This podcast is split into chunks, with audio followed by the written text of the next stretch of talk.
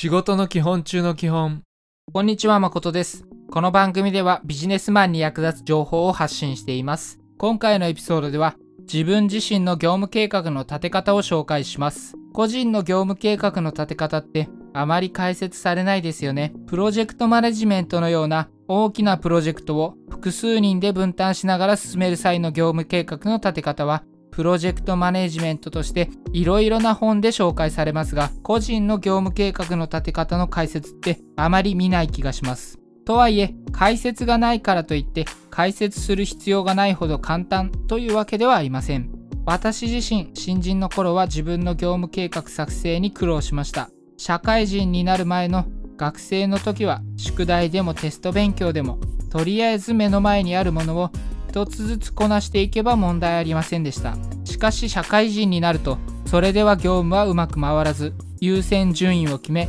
さらに複数の業務を並行して進める必要が出てきます。さらになんとか並行で進める計画を立てたとしてもそもそも各業務の工数の見積もりが難しく納期遅れはいけないとばかり思い余裕をもりもりの計画を提出してなんでそんな時間がかかるのかと上司に詰められた経験も多々あります。学生と社会人ではここまで違うのに社会人になったからといっていきなりできるようになるわけはありません。ではどうすれば業務計画をうまく立てて業務を効率的に進められるのかというのが今回のエピソードの内容です。今回のエピソードを聞くメリットとしては個人の業務計画の立て方がわかるということです。これによるメリットは3つあります。1つは効率的に業務が進められるということです。計画的に業務を遂行することで業務の待ち時間を利用して他の業務を進めることも可能になります。例えば誰かに依頼してその成果物を待ったり上司の承認を得る必要があり待ち時間が発生するということがあると思います。うまく計画を立てておけば待ち時間のうちに他の業務を進めておこうという工夫ができたりこの業務は途中で待ち時間が発生するので早めに進めておくなどとも効率的に業務を進められるようになります。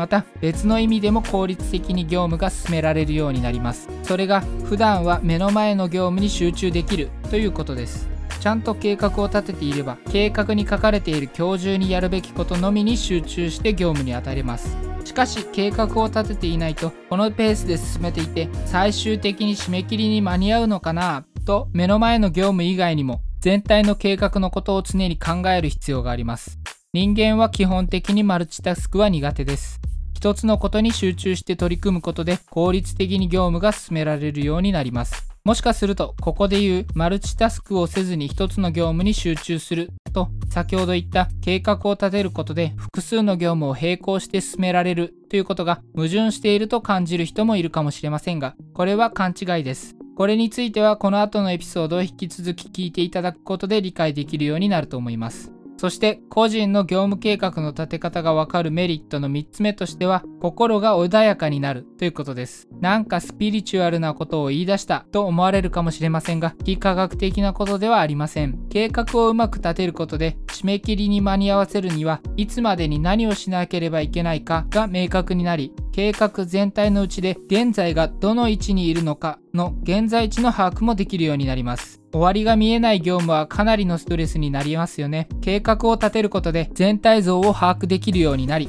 同じ業務をするとしてもストレスが幾分か軽減されます。これが個人の業務計画の立て方がわかるということのメリットです。それでは早速本題に入っていきます。本題の計画の立て方については3つのステップで解説していきます。1つ目のステップは業務を要素分解するということです。そして2つ目のステップでそれぞれの要素の工数を見積もります。そして最後3つ目のステップでその各要素をガントチャートに入れ込むということをします。これだけ聞いてもわからないと思いますのでそれぞれ詳しく解説していきます。まずは1つ目のステップの業務を要素分解するということについてです。要素分解というと小難しく感じるかもしれませんがあなた自身の業務について理解していれば全く難しいことはありません。要素分解とはある業務が完了したというには何と何をやらなければいけないかを明確にするということです。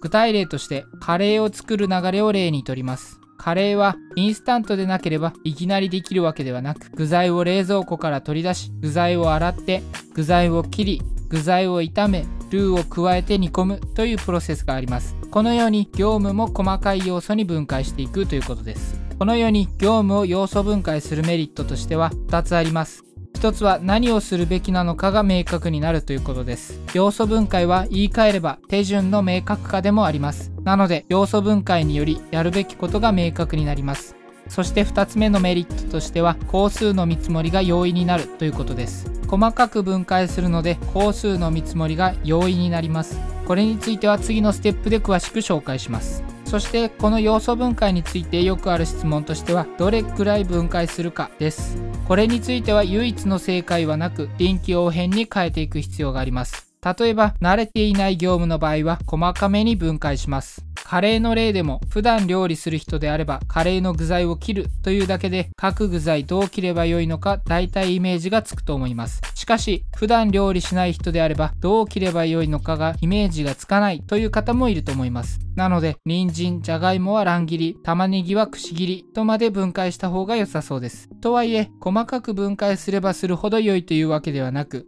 次の例は普通の大人にとってはやりすぎです。1、冷蔵庫の扉を開ける。2、じゃがいもを取り出す。3、冷蔵庫の扉を閉める。です。細かく分解するといっても、ここまでやる必要はないと思います。この後のステップで、この分解した要素をベースに計画を立てていきます。細かく分解することによって、要素が多くなりすぎることは、計画の立案、その後の計画管理の手間が増えるだけなので避けるべきです。そして逆に慣れている業務の場合は粗めに分解します。先ほどとは逆で慣れていれば分解は粗めで OK です。とはいえある程度分解する必要はあります。慣れている仕事だとやるべきことも明確になっているし工数の把握もできている。だから要素分解なんて不要だと思われるかもしれませんがこれらは追加のメリットであり分解のメインの目的は計画立案に使うことだからです。目安としては半日で終わる仕事までに分解すれば OK です。以上がステップ1についての解説です。ここからは2つ目のステップ、各要素の工数を見積もるということを解説していきます。このステップでは前のステップでできた各要素の工数を見積もります。業務を大きな塊のまま工数見積もりすると大雑把な見積もりになってしまいがちです。小さい要素であれば見積もりの精度が高くなります。先ほどのカレーの例で例えると普段料理しない人はカレーを作るのにどれくらいの時間がかかるかと聞かれてもよくわからないですよね。1時間か2時間くらいとなるのが関の山です。ここで役に立つのが要素分解です。例えば、普段料理をしない方でカレー作りにかかる時間の見当がつかない方も、人参を切るのにどれくらいかかるかであればある程度正確に見積もれると思います。このように要素分解は工数の見積もりを容易にします。逆にこの段階で工数見積もりが雑になる場合は前のステップの要素分解が不足しているということです。なので前のステップに戻り要素分解をし直しましょう。そしてこの工数見積もりについては補足が2点あります。1つは待ち時間がある要素についてのコース見積もりです。待ち時間がある業務については作業と待ち時間をばらしてからそれぞれの工数を見積もりましょう。例えば他部署の人に資料作成を依頼する場合依頼書作成プラス待ち時間で1週間とするのではなく依頼書作成が半日待ち時間が5日というようにしてくださいということです。こうすることで待ち時間が明確になり他の業務をその時間にやるなど効率的な業務計画が立てやすくなります。補足の2つ目としてはバッファーを入れないということです。バッファーとは余裕を見てプラスで取っておく時間のことです。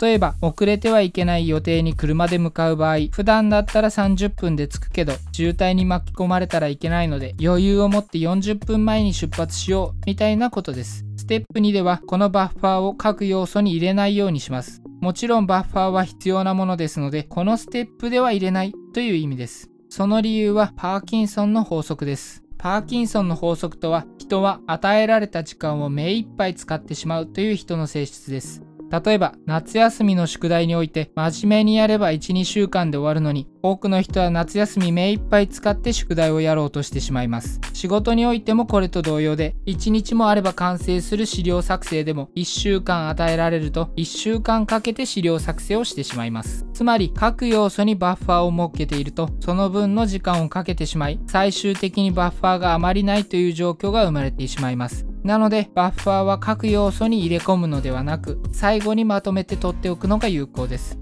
具体的には仕事を要素分解し各要素の工数見積もりをしその結果各要素の見積もった工数を合算すると1週間だった場合に個人の計画は1週間で終わるように計画を組みます。しかし客先や上司に報告する納期は1週間プラスアルファで連絡するみたいなことです。バッファーについては多すぎても少なすぎても NG です。臨機応変に対応する必要はありますが一般的には所要時間の1割から2割が適切だと言われています。以上がステップ2の各要素の工数を見積もるということの解説です。ここからは最後ステップ3の各要素をガントチャートに入れ込むについての解説をしていきます。前のステップまでで要素とそれぞれの工数を明確にしました。次はそれらを予定表に組み込むパートです。これにはガントチャートが有効です。ガントチャートをご存じない方は検索してみるか、ブログにカレー作りのガントチャートの例を載せたので、概要欄にあるハテナブログに飛んで確認してみてください。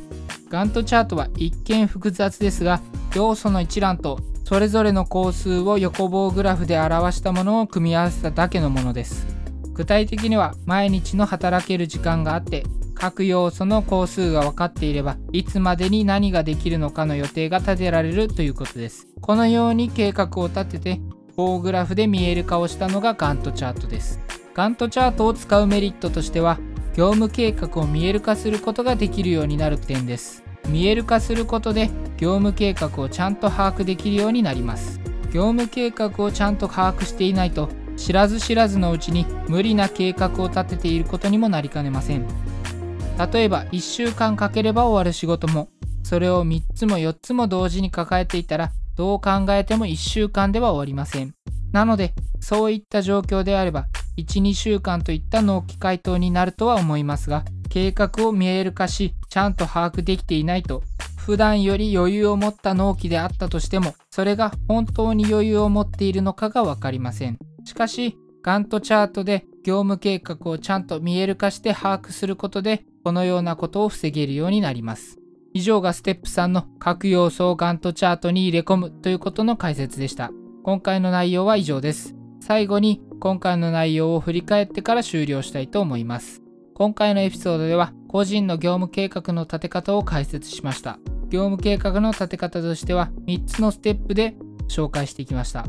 ステップ1は業務を要素分解するということでした。これはある業務が完了したというには何と何をやらなければいけないかを明確にするということでした。そしてステップ2は各要素の工数を見積もるということでした。これはステップ1でできた各要素の工数を見積もるということでした。そしてステップ3で各要素をガントチャートに入れ込むということです。エピソードの復習は以上です。最後にお知らせで先ほども言いましたがカレー作りのガントチャートの例をアテナブログに載せましたので興味がある方は是非参考に見てみてください。それでは今回も最後まで聞いていただきありがとうございます。このエピソードが役に立ったと思ったら Twitter などで拡散していただけると嬉しいです。またご意見ご感想がある場合は概要欄にリンクが貼ってあるアテナブログにお願いします。ではまた次のエピソードでお会いしましょう。